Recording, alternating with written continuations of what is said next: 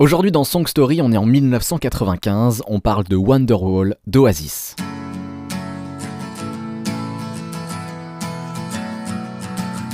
Un tube comme on n'en fait plus, une trouvaille extraordinaire qui a fait basculer les années 2000 et qui a tout balayé sur son passage.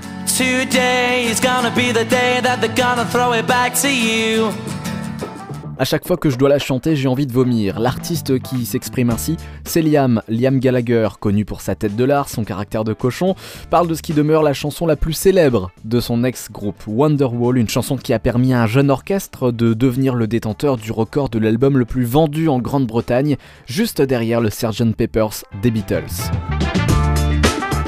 C'est assez simple, vous tapez Wonderwall sur internet et vous tomberez forcément sur le titre d'Oasis.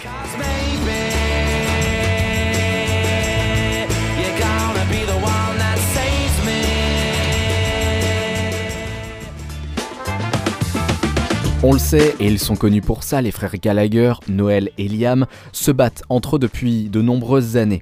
Des relations conflictuelles qui trouvent même leur apogée le 28 août 2009 lors du festival parisien Rock en scène.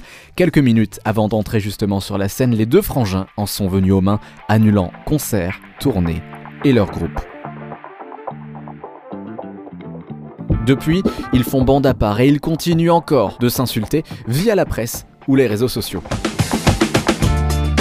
Mais parlons un peu de Wonderwall. Tout va bien en ce mois de mai 1995, à peu près en tout cas. Leur premier album, Definitely Maybe, publié 9 mois avant, les a propulsés dans le peloton de tête des nouveaux groupes de ce qu'on pourrait euh, qualifier de la Britpop, Blur ou encore Pulp. Un mardi soir pluvieux débute l'enregistrement de ce qui deviendra Wonderwall, une chanson écrite par Noël sous le titre de Wishing Stone, une sorte de supplication amoureuse dont l'auteur prétendra qu'il lui a été inspiré par Meg Matthews, sa petite amie, future épouse et d'ailleurs future divorcée.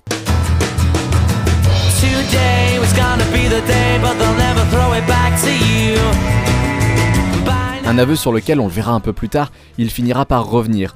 Lorsqu'il présente la chanson à son frère, Noël se voit aimablement répondre C'est quoi ce truc, tête de nœud? On n'est pas un groupe de funk. Pourtant, devant le choix de l'interpréter ou alors de préférer Don't Look Back in Anger, c'est finalement pour Wonderwall que Liam se décidera. Le titre est bouclé en une nuit. La chanson est publiée le 30 octobre 1995, troisième single de l'album What's the Story, Morning Glory. Alors si vous l'avez en 45 tours, la pochette montre simplement une jeune fille posant dans un champ à travers un cadre. Au départ, c'était Liam qui devait être représenté jusqu'à ce que son frère, Noël, arrivé en retard à la session photo, s'y oppose fermement. Du coup, c'est finalement Anita Herriette, une employée du label de disque Création, qui s'y colle. Plus tard, après son divorce avec Meg Matthews en 2001, Noel Gallagher affirmera qu'en fait la chanson ne parlait aucunement d'elle, ça évoque juste un ami imaginaire venu pour te sauver de toi-même. Parmi les nombreuses reprises de la chanson, on peut parler de Radiohead, Rihanna, Jason Mraz, les One Direction ou encore David Guetta. Seule la version folk aérienne de Ryan Adams a trouvé grâce aux yeux de Noel Gallagher, à tel point qu'il s'en inspire souvent lorsqu'il l'interprète sur scène. Noël a d'ailleurs accusé le groupe américain Green Day d'avoir plagié ses accords dans la chanson Boulevard of Broken Dreams. Quant à Liam, il l'a chanté en 2012 avec son groupe Betty Eyes et un grand orchestre à l'occasion de la cérémonie de clôture des Jeux Olympiques de Londres, après évidemment en avoir demandé la permission à son frère. Et contrairement à ce qu'il prétendait, il n'a pas vomi.